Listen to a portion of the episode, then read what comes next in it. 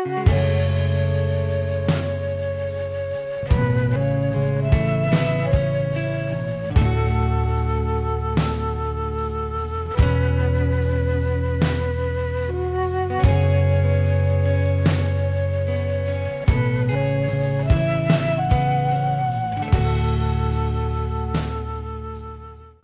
众朋友们，大家好，欢迎来到自由之秋，我是魏丹我是小黄，啊。我们俩好久好几周没有录节目了。然后最近我们两个人可能都对工作中发生的有些事情有一些感受吧。嗯啊，今天聊的这个话题其实相对有点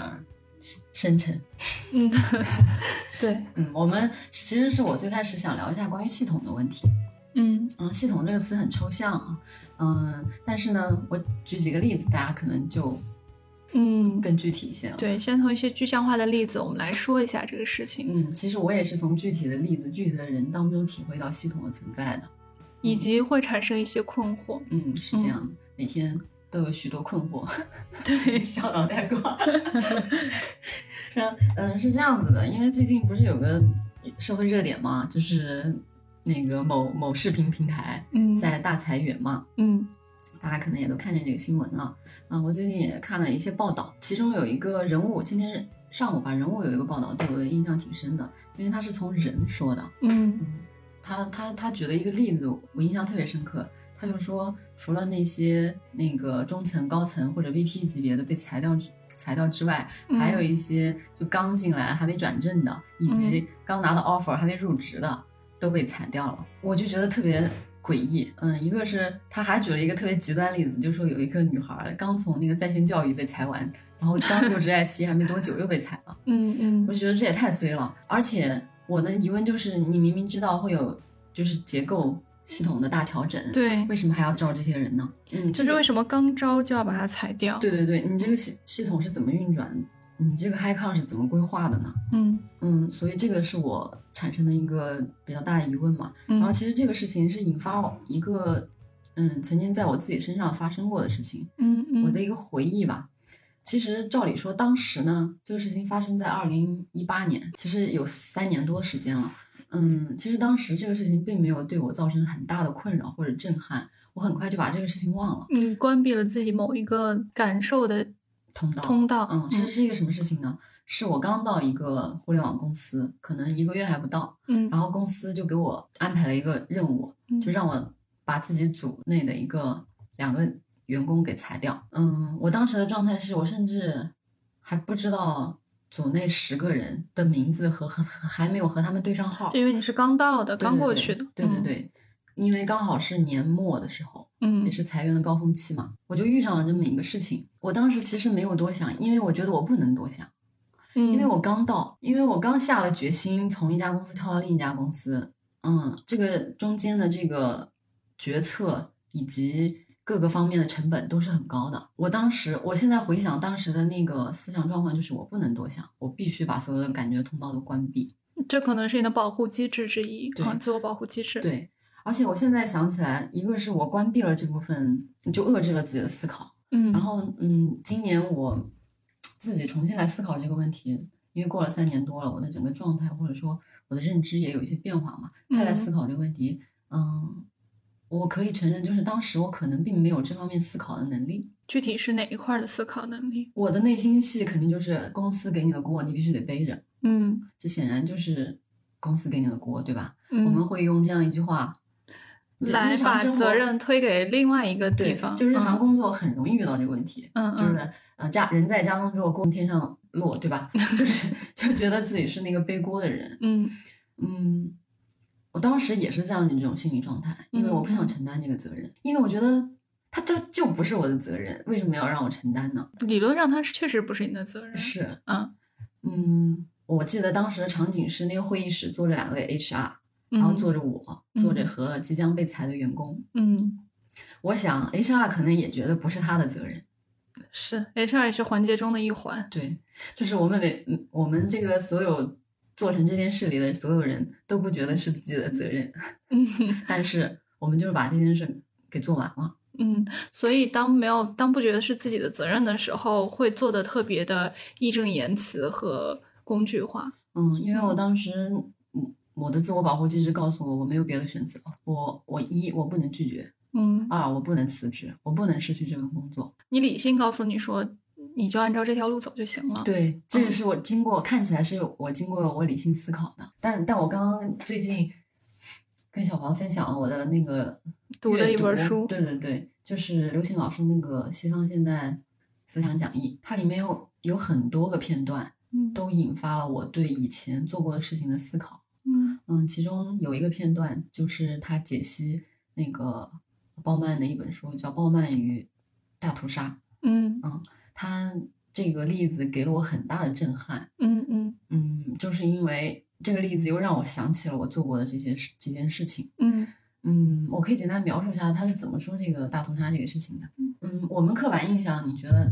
你对大屠杀的印象是什么呢？血腥、残暴、不理性、不嗯人性、疯狂疯狂。嗯嗯，但其实当时的实际情况并不是这样的。这个是，嗯、大屠杀是一场有计划、有理性、有安排、有系统、非常理性运转的，在这么样一个系统中实现的。很有秩序的一对非常有一个秩序事情。嗯，嗯而且当时纳粹的人口和和这个犹太人的人口完全不是一个量级的。你你就会有一个疑问说，犹太人为什么没有反抗？而且犹嗯太人是特别聪明的民族嘛，我们嗯，我们都大概知道这么一个朴实的一个事情。对他们为嗯什么会被这种灭绝性的屠杀？其实你要仔细看，中间就有很多嗯原因。我们最最熟知的一个跟这个纳粹有关的写的这么一个，我们落实到具体的人嘛，嗯嗯，就是艾希曼。我记得我在刚入行出版行业没多久的时候，那一帮编辑，可能比我资深的编辑当中就，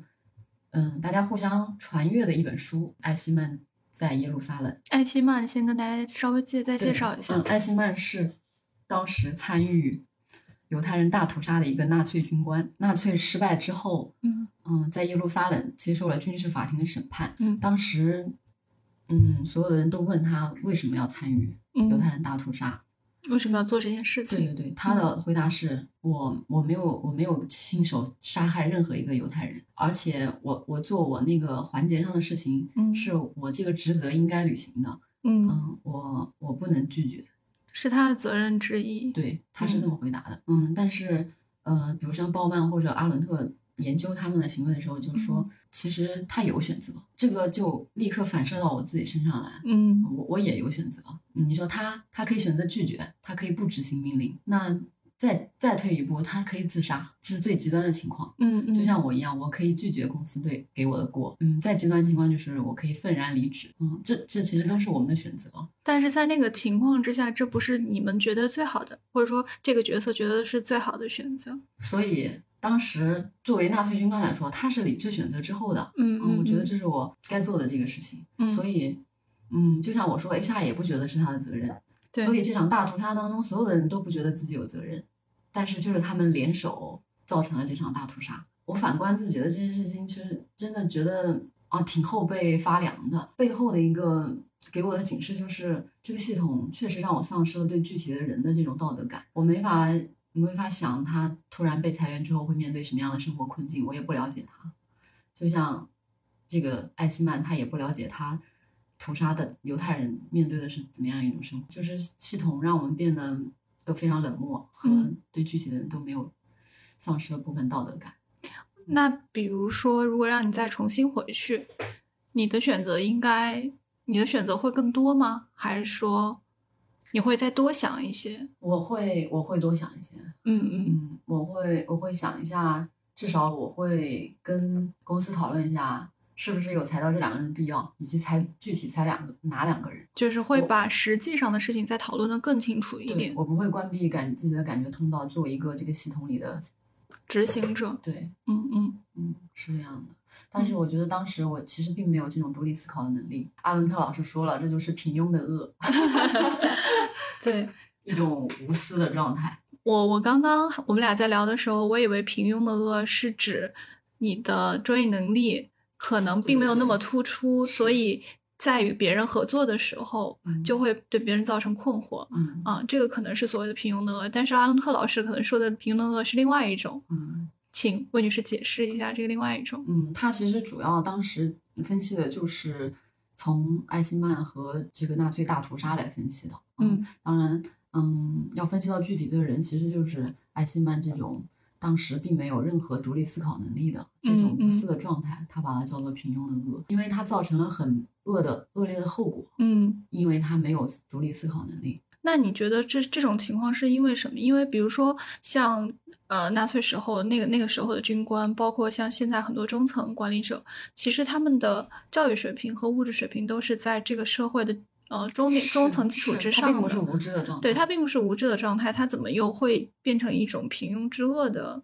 最后以这种形态、自这种姿态出现在这样的位置上呢？嗯，我我想就从我自己的。角度来出发吧，嗯嗯嗯，我觉得一个是，嗯，本身，嗯，自我反思的能力还是不够，嗯嗯，就像我当时，我可能抵制自我反思这件事情，因为它会给我带来很多痛苦。其实独立思考背的背后会有很多痛苦，因为你不思考就没有痛苦。嗯嗯，是的，因为你一思考就觉得你要承认否认自己，比如说这件事情确实我当时就是错的。就是这就是否认自己，否认自己是很痛苦的。嗯，其实我们逃避的都是这些否认自己的时刻。我觉得就我自己来说是这样的。当然，我可能想不到跳出自己的岗位，从系统的角度来想这个问题。嗯嗯，但是我当时可能逃避的是那种否定自己的。如果我像今天能够跳出自己，从系统的角度来看这个问题的话，我可能会尽自己自己的力做更多一些事情，或者说以及这个角色去执行这个角色需要去执行的事情的时候。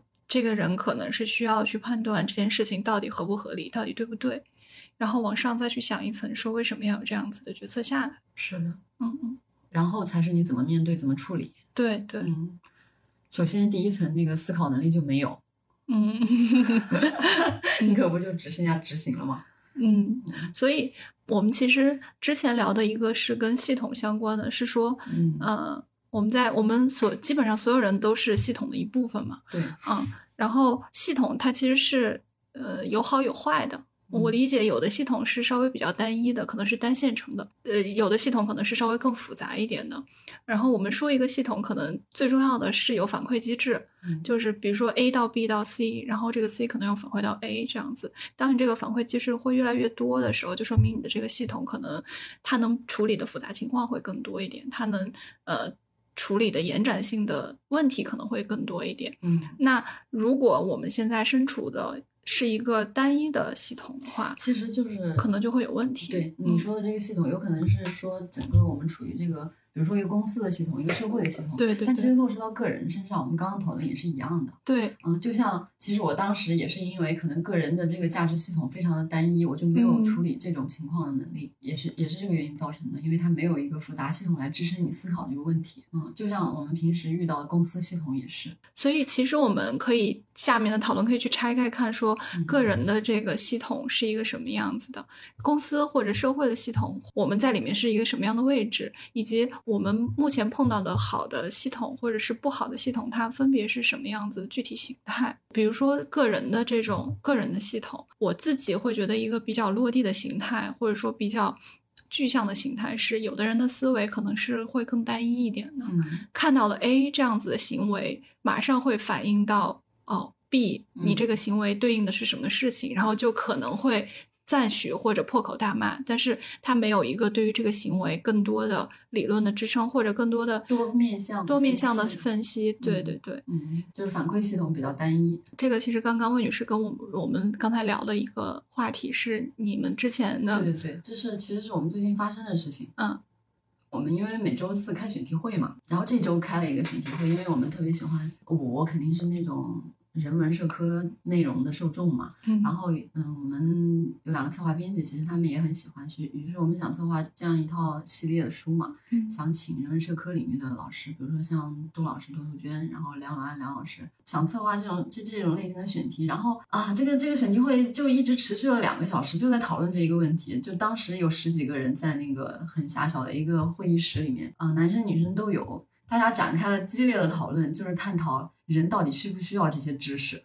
对，就是需不需要自我发展。因为这个会议室里面，嗯，最大年纪和最小年纪相差大概十五岁，就很神奇。你们在一个高速的运转的工作环境里面，居然还在讨论工作的意义、生活的意义、人生的意义，对对，自我的意义，嗯，我觉得很有趣，对，是很奢侈的一个事情。然后。我后来下来，我还说我嗯，我跟同事讨论说啊，我说我们这个编，我们这个工作确实太太有价值了，嗯，就是不会令人产生那种厌倦的情绪。嗯啊、嗯因为因为我们这工作太需要生活和创造力了，嗯嗯嗯、就是你需要对生活有感受，你才能做出好的东西来嘛。嗯嗯，那当时这个相差十五岁的这个这个就产生了激烈的那个观点的碰撞，我觉得这是特别好。嗯如果都是同质性的人、同性质的人在一起，可能就没那么多火花了。对，当时呢，嗯，是一个已婚已育的男士，他就说我根本没有时间来考虑这些问题，嗯每天的生活都被孩子、被家庭推着往前走。嗯我哪怕最奢侈的时间就是周末晚上，我开个车去郊区，嗯然后在车里睡一晚上，嗯那都是我特别开心、特别奢侈的瞬间。我哪有时间来想这些自我发展的事情？嗯但是年轻人说，他说不啊，我每天都会遇到这样的困惑，不用我 那个专门去花时间去想啊。嗯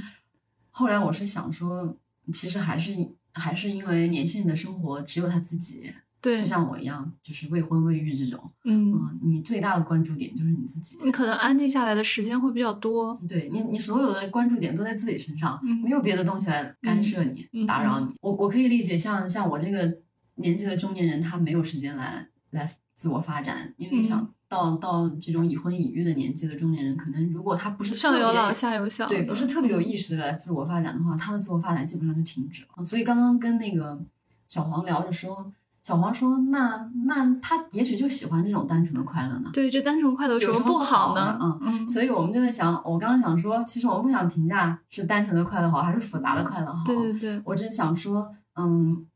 就像我平时就我来说，我很警惕这种单纯的快乐。嗯就像我目前来说，我对我自己的物质条件挺满意的，嗯我不想再有。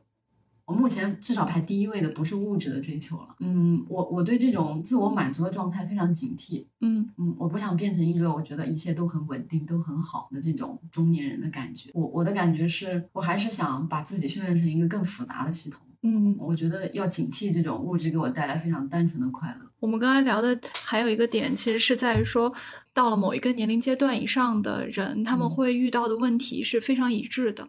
嗯，非常非常模式化的，比如说小孩儿上学，小孩儿的问题，要不要孩子上不上？有了孩子之后，呃，这孩子怎么养，上不上学，然后怎么教育，可能对，在在就是在哪里上学，怎么教育等等，就是会有一系列比较模式化的问题在，而你需要去应对这些模式化的问题，以及需要去应对一些真的真实的。呃根据这些问题过来引发出来的真实的生活上面的事情，已经足够消耗你的精力了。嗯那呃，在这个时候，你可能对于你的快乐，可能比如说休息一段时间，可能就是一些快乐，就是你的快乐可能是对于这些事情来说的快乐。我我是这样想的，就是我觉得有了孩子之后是，嗯，把你自己又放到一个大众评价里你的体系里去再评价一遍。比如说我们自己自己自我发展的时候，找工作、结婚、成家立业，嗯嗯，是随时都会触碰到这个大众的标准体系的。嗯嗯嗯，你愿不愿意遵从普世价值？嗯啊，这是你会照这个路走一遍。嗯当你有了小朋友，你又会再被这个社会价值再拷问一遍。就如果你在自我发展的时候，你没有思考过这个问题，你在这个时候你同样不会思考，嗯，就是我们为什么要把小孩送到学区房去？你自己的选择和他选择是一样，因为现在是你在替他选，你用你的价值观在替他选择。如果你在自我发展的时候没有追问过。那你在这时候也不会追问然后大家觉得去重点学小学好，就是去就就就去买学区房就好，或者说，嗯，你你你你当时已经遵从这种大众体制，你觉得是一个既得利益者，那你肯定特别遵从推崇这一套，那我肯定要，嗯，因为我已经验证过了，嗯嗯，我这样是对的，那我下一代也也照我的老路走一遍就好了。嗯。当然，还有一种反面就是。啊、我我不我不我不想遵从你们这一套玩法。那小孩儿就现在社会又生出来另一套，就是不送学校，自己在家里教。都是你遇到的社会评价体系开始反思，开始自我拷问，说我应该遵从走哪条路。嗯，嗯，其实小有了小孩又把你需要再问一遍，其实是。对。然后我们其实刚刚也有讨论到说，个人的系统其实有没有高下之分这件事情。嗯 然后，比如说你的快乐有没有高下之分这件事情，嗯，我们最终有一个小比较小一点的结论，是在于说去评判你，或者说你自己去判断你现在的体系是个人的体系是不是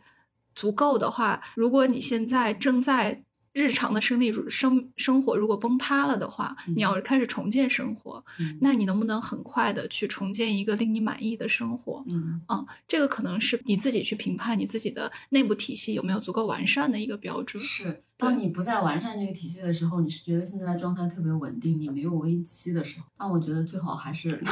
保持这种危机感。对一些呃奶油糖的东西有一些警惕吧。嗯，其实，嗯，刚刚一晨说的，小黄说的是重建嘛，嗯。但其实你可以回顾到你你现在的生活，你是怎么一点一点建立起来。我的特别大的感受就是，如果我我现在回忆起来，可能当时很多选择都是自发的，嗯。并没有像我现在如果认知或者理论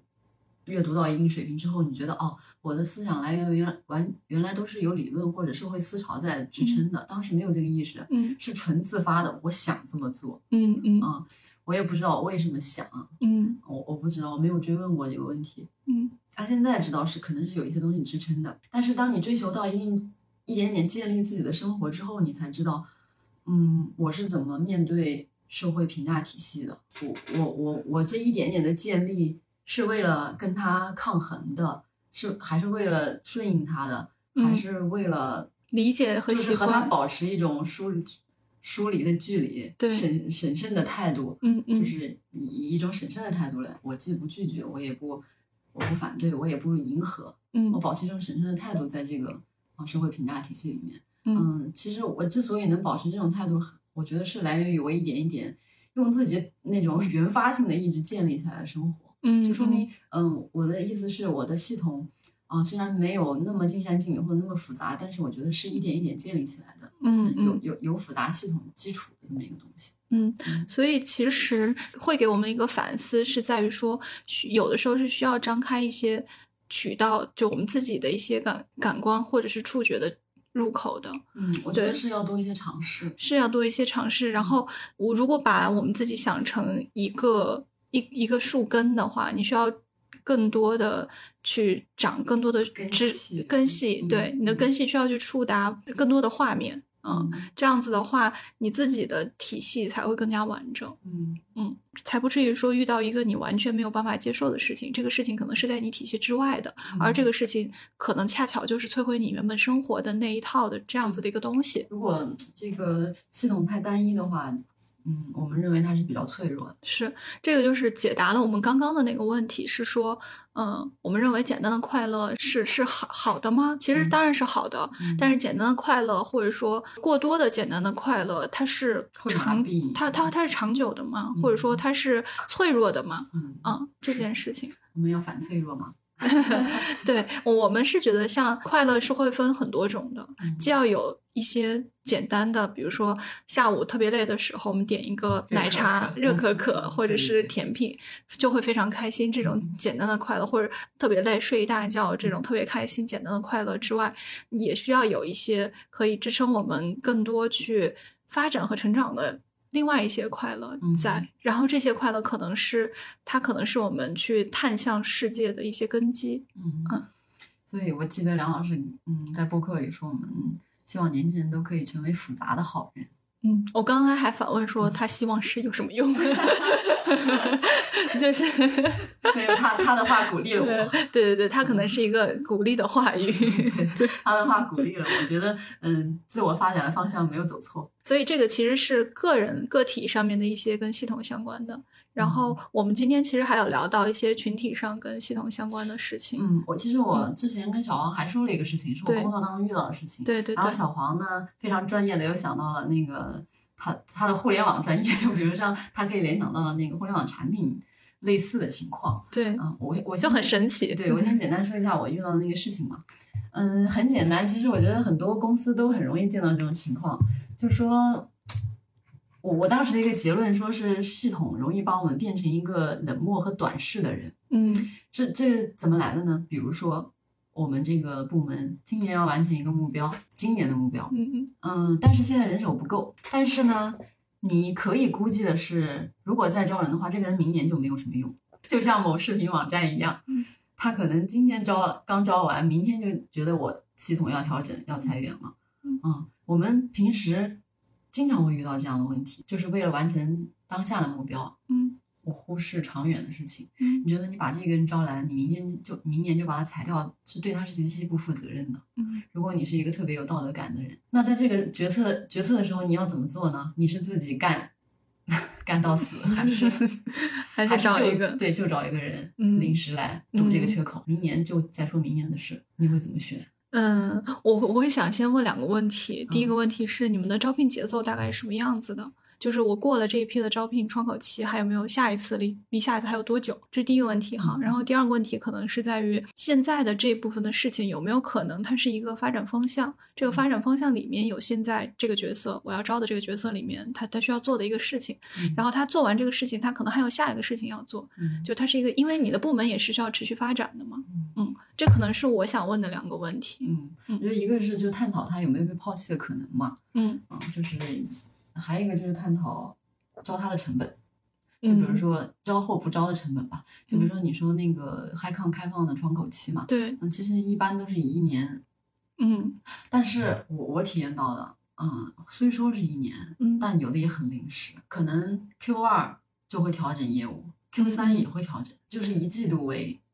对，所以你才才会觉得互联网这块会比较短视，嗯，对，嗯，就是以季度为去调整架构，然后调整业务本身。对对对是的，嗯这个我觉得，如果是呃从这个角度来说，稍微再说一点的话，就是。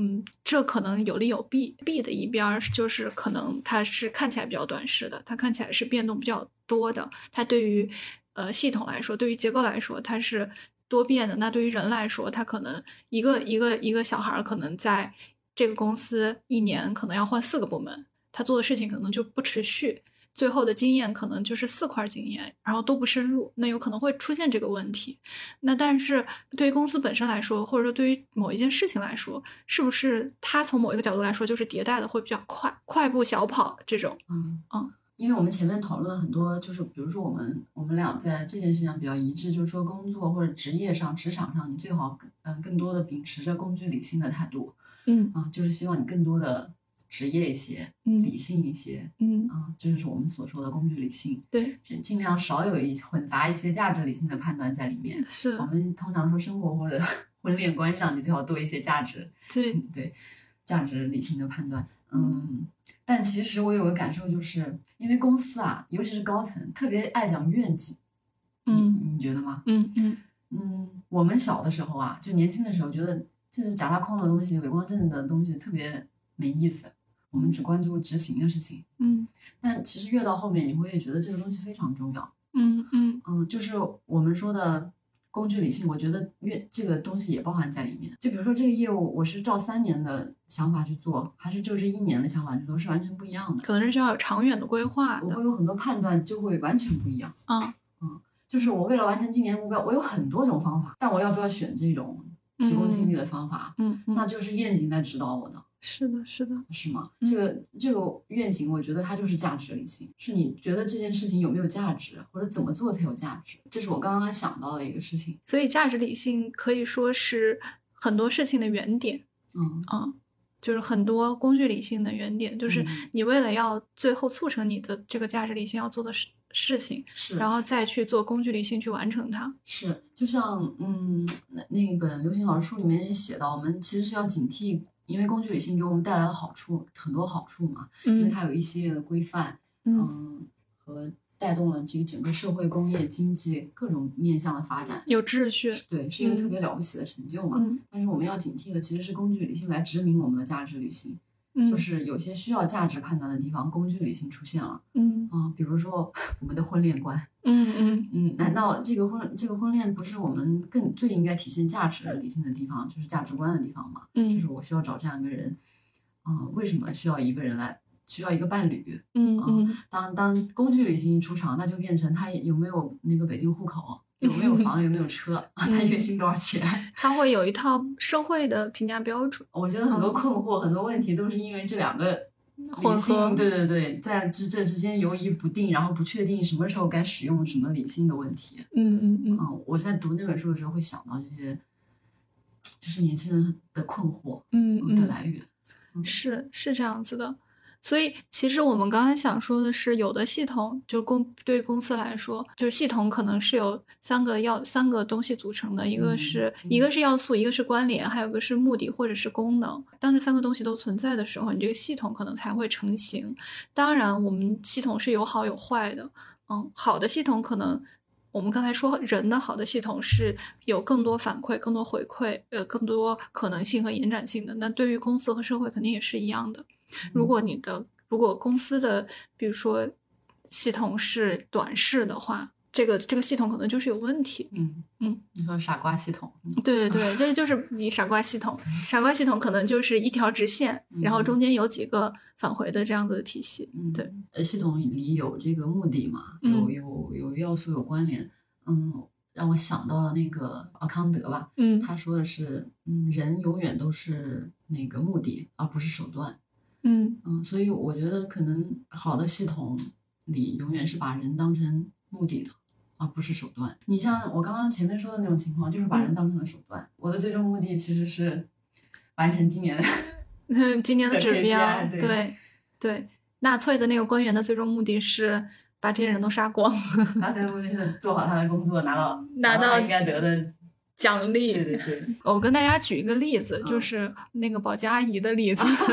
对，是这样子的，就是我们家呃这周来了一个保洁阿姨，就是这个保洁阿姨特别好，然后她用呃。我花了两个小时的钱，然后但是他给我打扫了三个小时，而且嗯整体的这个细节边边角角都擦得特别干净，嗯然后我就给他点了好评。嗯然后针对，然后对对比起来，就是我们上一次的那个保洁阿姨，其实她整体的哎，我插一句啊，嗯，保洁阿姨来的时候，你会跟她说具体的应该怎么怎么做，还是她自己来规划呀？她自己来规划，嗯，就是好的阿姨，她会自己规划，对以及规划完具体要做什么，以及怎么安排时间，对吧？对，他会问我，他会问我你有没有重点想要去嗯擦洗的地方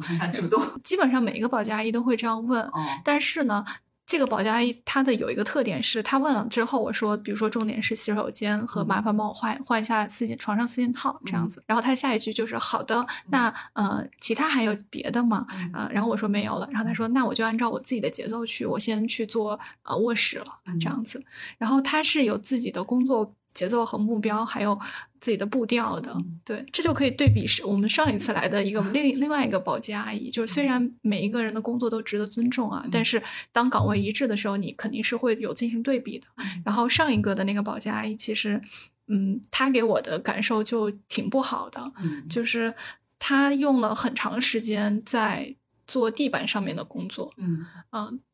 但是到最后其实也没有什么效果。就是他走了之后，他走了之后，我去看家里的一些比较多的地方，还有还有很多需要打扫的地方。嗯，对，通过这个事情，其实我们俩刚才聊的是，在固定的任务之下，你也是可以有自己的主观能动性的。嗯嗯，以及说我们在想，因为我这个保洁阿姨是从某一个网站上面去请的，嗯然后他们这个网保这这这个这个网站肯定有一套自己的保洁阿姨成长体系。这就是他们所谓的系统。对，这就是保洁阿姨的系统，系统就是保洁阿姨成长体系，它肯定也会分层，嗯就是最普就就就最最普遍的那一层，然后中间那一层，然后最高的那一层，就简单的可能会分成几层，嗯然后每一层对应对应的，它可能呃的标准和目标都不太一样啊。我、去衡量这些不同层的标准和目标是某一些数据维度。那这些数据维度有可能是跟它的下单率有关，嗯有可能是跟它的好评率有关，有可能是跟它的什么准点啊之类的，就是跟这些东西可能都是有关系的。嗯所以，嗯、我们在判断一个系统里面，这个系统是不是好的，可能会有这么几点。第一个是系统里面的环节或者人有没有主观能动性，有没有可以让他做主观能动性的事情。嗯啊，然后第二个是它的路径足不足够明确，就是我知道我做了哪些事情，我就可以往上再上一层。啊第三个是它的激励有没有足够能吸引到人，嗯就是我上一层是为了什么呢？我要再上一层，肯定是为了要更多的激励。那这个激励有没有刺激到我嗯啊？我愿不愿意为了这个激励去上一层？嗯这个可能就是也是跟人性啊之类的相关。第四个就是这个系统有没有可能是可延展的？就是你的这个系统肯定不能是单一的，就是保洁阿姨做了 A 这个事情，就往上一层；保洁阿姨做了 A 加的这个事情，就再往上一层，这个肯定是不行的。保洁阿姨肯定是要做了 A、B、C、D 之后，它某一个综合的值，它才能往上一层，这个系统才是。更延展性的，以及之后如果有更多的评价标准之后，你怎么融入到这个系统里面？嗯，这个是一个系统是需要考虑的事情的。这样子，就你说那个保洁阿姨的 A B C D 就是咱们说的要素嘛？对对对。然后你在说做了 A B C D 就能走到往上一层，就是关联嘛？对对对，是的，是的。但这个系统，嗯，最终呢，我觉得是把保洁阿姨当成一个目的吧，而不是，而不是把把它当成一个手段，说啊，我我是为了。为了 为了实现我这个平台的对目的，这个其实就是突然，这个我觉得我也是刚才突然想，这个其实就是一个类似所谓的愿景相关的东西。做这个的愿景目的到底是什么？对，做这个系统，你的目的到底是什么？你的愿景到底是什么？你的愿景是为了让你挣钱更快，还是说你的愿景是你觉得保洁阿姨这个，或者说某一个人群是是，对，是需要有它的。分层的，然后是需要有一个他们可以往上升的一个体系的，是需要能者多多劳的。就是你到底是为了什么？这件事情在这一块儿会非常重要。我觉得这个在反就是反推到这个公司或者是社会上面，是说你最后的结论是你到底是希望为这个群体做一些什么事情？更好。对对，你到底是为了这些群体，是希望这些群体去。呃，更怎么样？还是说你希望就是这个这个社会这个公这个社会的掌舵者或者这个公司的掌舵者这个主体更能怎么样？就是这是两两个概念，其实是就像我们刚刚说那个，如果无限往上追问的话，就是裁员那个问题嘛，就是说啊，我可以说不是我的责任。HR 也说不是我的责任，然后然后小黄说小黄说决策者说也不是我的责任，对，就是我说那是谁的责任呢？决策者说可以说是那个投资人的资本 责任，资本说市场的责任，对，市场说是这个世界的责任，就所以还是说你的这个目目的性和功能性，你希望它是要更利于谁的？是不是要更作用于你去编造系统里面的？作用于的这些人的，还是说更利于自己的，或者说自己的利益方的？所以说，嗯，愿景对系统来说至关重要。是的，系统不够优化或者跑偏的时候，一定就是忘了愿景。对，所以我我其实再再延伸一下啊，就是呃，因为我们做就是大家手机上用很多 app，其实比如说像某点评啊，或者是就是跟生产。跟你让你发布东西相关的这些 app，其实对，其实都会有他们自己的生产者的体系，或者说创作者的这样的体系。我们在判断一个这样的体系是否好的时候，嗯，其实更多的就是像我们刚才说的，是你真的想让这一部分你你的这个生产者变好，还是说你你作为一个既得利益者，作为 app 的既得利益者，你希望我们自希望这个 app。更好，就这两个想有更多的日活。对，这两个可能虽然并不是它并不是相斥的，但是得看你的初心是什么样子的。嗯，这是一个，还有一个就是我最近在听另外一个呃，听到另外一句话，我觉得特别好。他说，呃，所谓的社区啊，这个就是互联网的一些社区，其实是可以逆天改命的。嗯，什么意思？嗯，比如说，比如说我们现在看到很多快手或者是抖音上面的，或者 B 站上面的一些网红，或者是 KOL，他们其实，在可能在现实生活中，他们是非常平凡普通的人，但是他们在网上拥有非常多的粉丝量，社会基层人员。对，然后他们拥有的这些粉丝量，其实是可以帮他们获取一些利益的，比如说去接一些广告，或者是作为平台给他们的一些收益。啊，这个其实是，嗯，有一些公司的初心是很好的，就是去发现这些底层的所谓的底层的用户，然后让他们可以通过另外的渠道去获得一些正当的收益。啊，嗯，所以所以才能运转起来。我觉得这个就是跟初心相关的，跟愿景相关的。初心和愿景应该是让这个世界变得更平，对，打破打破阶级。对我们刚才其实还有聊到说，我觉得现在。并没有阶级固化，我觉得反而现在有点像是重庆的城市，就是你在这一层这一面看着是三层，你在那一面看的是十层，啊，你可能是一个很普通的，在生活中很普通的、很基层的员工，但是你在另外一个平台，可能因为你喜欢，比如说喜欢画画，或者是喜欢另外一些东西，你喜欢分享，然后你你有可能有百万的百万的关注者，对，就是只要你愿意去做一些分享，愿意去打开自己的一些通道，这个现在这个世界是向你敞开的，对，是向你敞开的。但是同时，我们刚刚又讨论了一个问题，是在于说，我们会不会有这样的想法？是因为我们现在已经接触到了足够多的信息，嗯，我们并没有可能并没有特别再去深入到，我们离基层人员有点远。对，我们可能并没有再再去深入到一些，嗯，我们平时接触不到的一些生活里面，然后就是我们自己圈层以外的圈层。对，嗯，对，所以我觉得这一块其实是有点缺乏社会调研一些实际的案例，嗯，我们可能，我觉得可能是现在是更需要一些这些这些样本出来的。你是觉得现在其实是就社会系统这个维度来说是更开放的？对对，嗯，对。就是你可以参与这个系统的建设，或者说你可以享受到这个系统正在剧烈变动的一些红利，可以这么说吗？因为现在参与到这些参与到这些系统里面的门槛是很低的，就可能你只要一部手机，一个呃可以连接上网的我手机卡就可以了，嗯，然后下载某一个 app，可能就可以去做这样一件事情，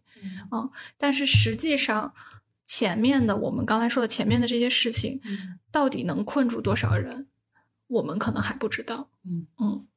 以及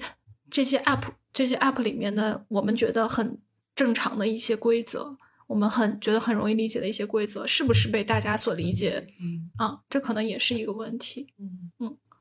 然后我们刚刚其实还有聊到说，嗯，我们一直在说的其实是产品或者说平台的一些规则。那放到社会上的一些规则来说，嗯，我们现在能看到的。因为一个体一个系统，我们刚才说的有几点非常重要，其中有一点就是规则需要比较明确，你需要知道你做什么，你往上才能走一走一步。而现在的这些规则都是工具理性的规则，啊，所谓的工具理性的规则就是，比如说你可能挣了钱，你挣了很多钱，然后才是一些所谓成功的标准，然后你读了很多书。然后拿到了什么毕业证书才是你有学问的标准，嗯，然后你考了什么证才是你有什么样子的标准，就是这些有一套它的评判体系，对这些所谓的可以评判的这些体系都是工具。工工具理性的评判体系，但是对于我们刚才说的价值理性的评判体系，现在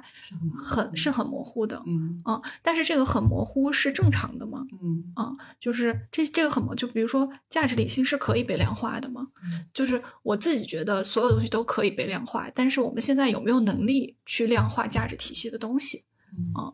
而且我觉得价值体系这个东西是是流动的。对，嗯，就是你可能在你发展的不同阶段会有不一样的。是的，是的，是的。就像我们刚刚说了，嗯，其实就从整个它这个嗯哲学体系发展的情况历程也是这样，就社会规律也是这样。嗯，就是大家先突然意识到工具理性的好处，嗯，因为它给社会带来了很大的改变，大家过上了。人那个更好的生活嘛，嗯，然后大家就特别推崇工具理性这个事情，可能就在这个时候就会忽略价值理性。人类的这个经验都是一样的，就是整个社会的经验可以移植到个人身上。嗯嗯，其实我想说的是，你看人类社会经历了嗯工具理性，然后回归到价值理性，然后开始探讨这两个之间两者之间的关系嘛。啊，我觉得这个规律同样也适用于个体。嗯，就是我想起梁老师说了，他说。我希望年轻人能先入世再出世，就是先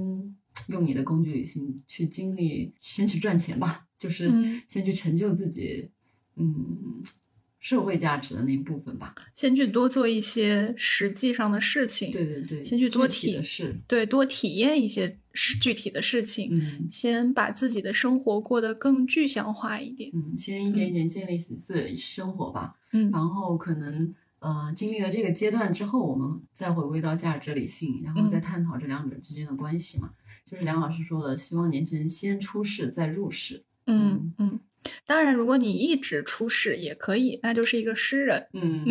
除非你永远不参与这个社会对你的评价体系这一部分，否则你这两套那个价值体系，嗯，割裂的话，你自己就会比较痛苦吧。嗯。是的，那我们今天就先聊到这儿吧，因为这个话题特别的，你说它特别宏大吧，它又特别嗯。具体。对。我，觉得其实你你要有这个对这个事情有体验的话，你其实身边啊、每天都能体验到，就是系统和你个人的关系，不管是嗯。嗯你所在公司的小系统，嗯。然后到你家族系统，到你社会整个大系统，嗯。其实都里都跟你个人的嗯生活息息相关吧。嗯。嗯，我们想聊这个，其实也是觉得，嗯，既然意识到了这个，我们个人生活是离不开这些系统的，那我们至少对这些事情会有嗯意识，然后有反嗯思能力吧。对，嗯会稍微了解一点，嗯不被系统本身去掌控。嗯嗯，保持自己的独立性性。嗯，对，好的吧，嗯，嗯，就跟大家说拜拜，拜拜。拜拜。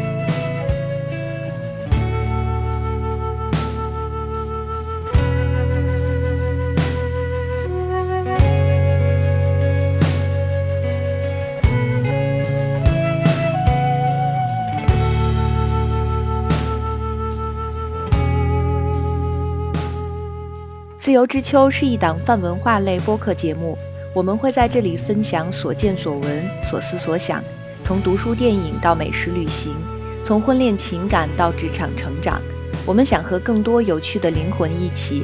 以微观生活记录时代流动。我们希望这里可以成为一部自由而真实的私人生活史，欢迎关注。